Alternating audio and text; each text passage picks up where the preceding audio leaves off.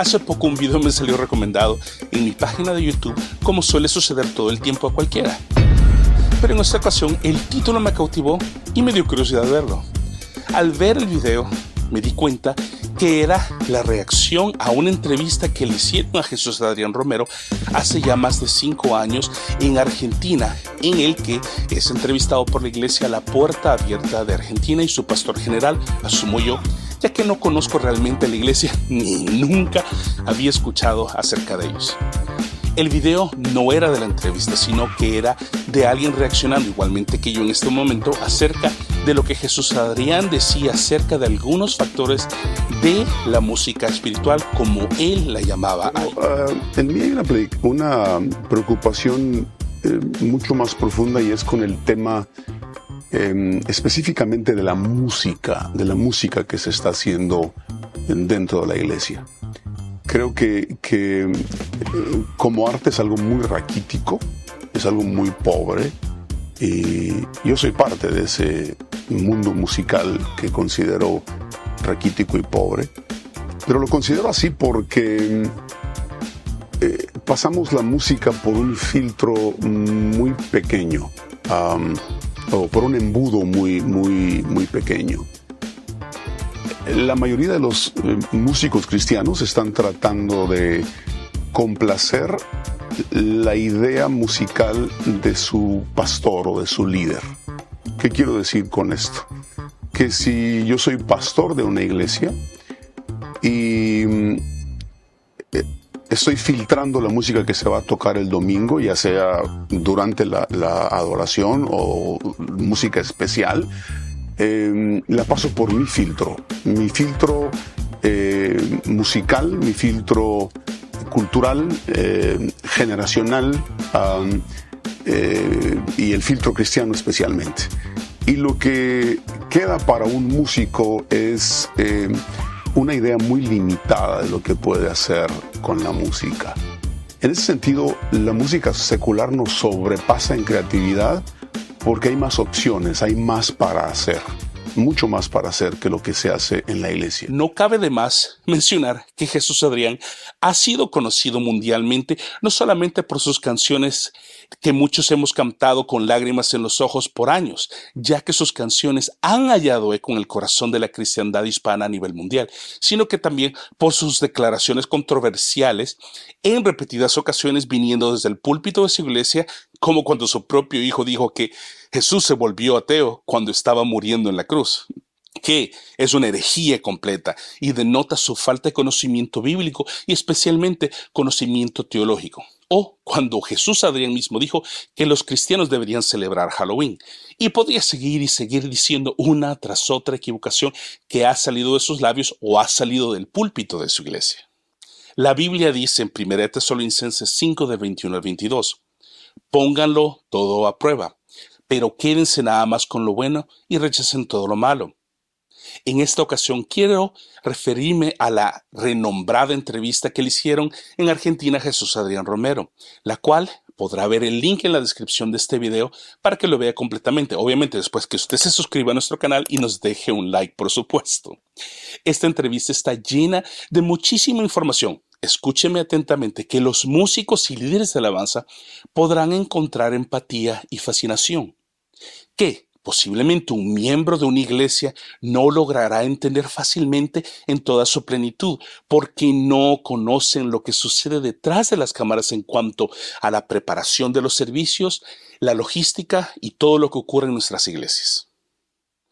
¿Por qué digo músicos y líderes de alabanza? Porque esta entrevista la puede ver desde tres puntos de vista. Número uno, desde el punto de vista preconcebido de que todo lo que Jesús Adrián hace y diga está mal. Número dos, lo que Jesús Adrián diga me da igual porque igual yo sigo escuchando su música. O número tres, como músico, cantante, productor musical, cantautor y pastor de alabanza, que muchos ya de por sí somos.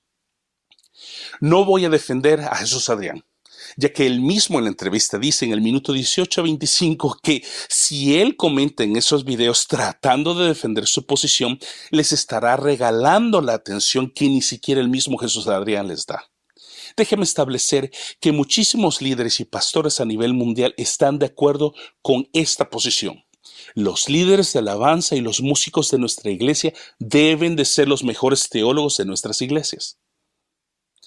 ¿Por qué deben ser los músicos de nuestras iglesias los mejores teólogos?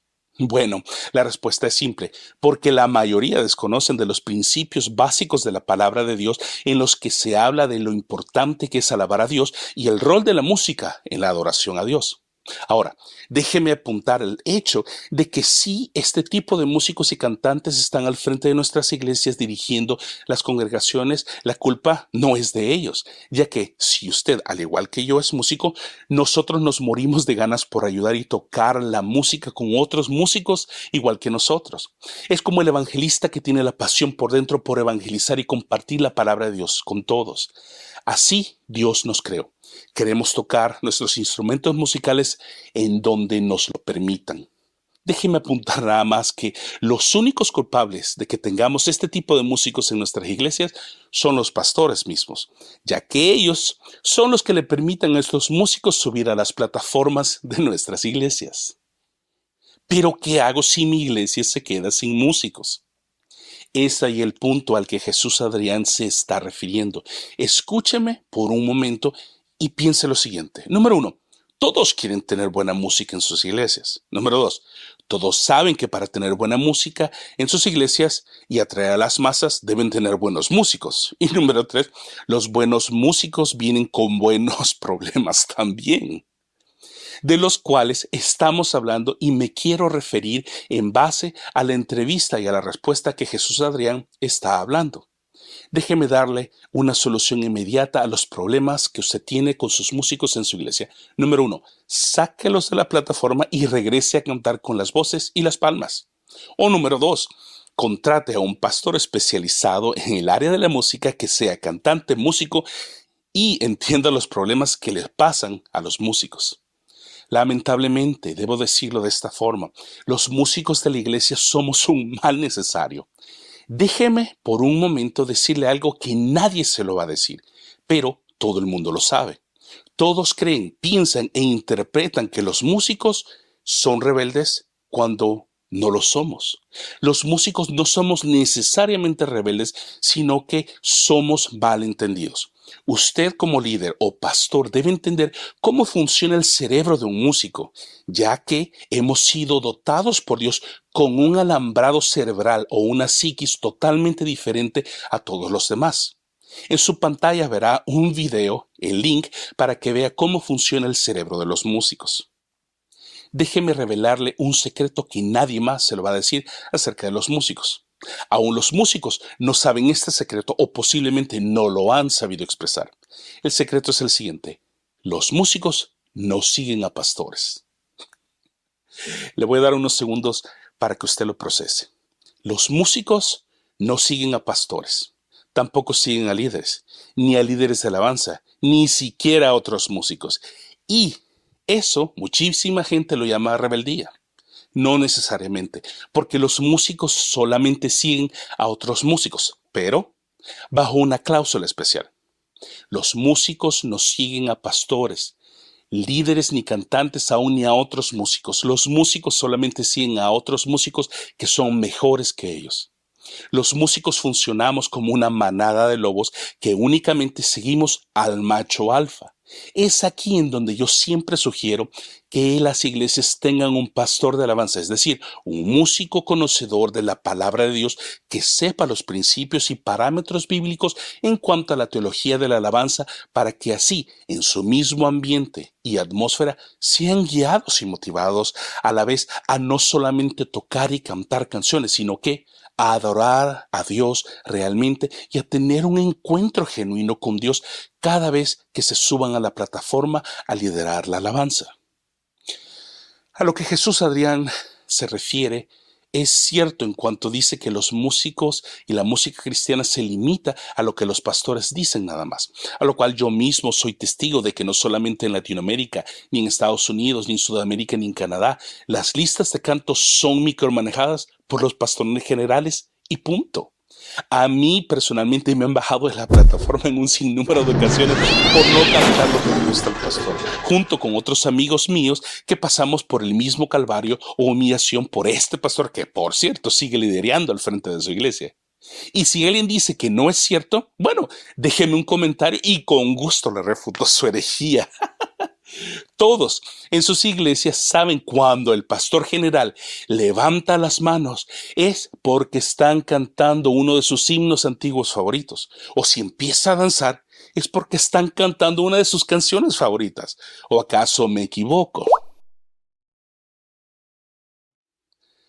Cabe destacar que las diferencias de opinión con Jesús Adrián no se basan en cuanto a sus habilidades musicales ni a su experiencia de años en el mercado de la música cristiana. Conozco a varios de sus músicos en persona y aún amigos míos han trabajado con algunos de sus músicos, así como Mike Rodríguez, que fue el productor musical de Jesús Adrián por años, que por cierto ahora está tocando el piano con Luis Miguel. Él le ha producido la música a muchos de mis amigos.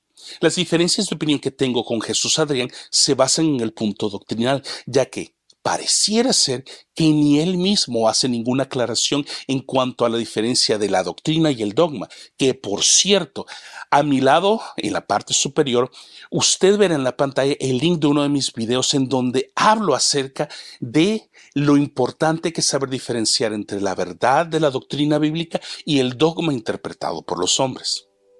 Hace poco aprendí un principio y un concepto muy interesante acerca de la ley y de los testigos que se presentan para un juicio en corte.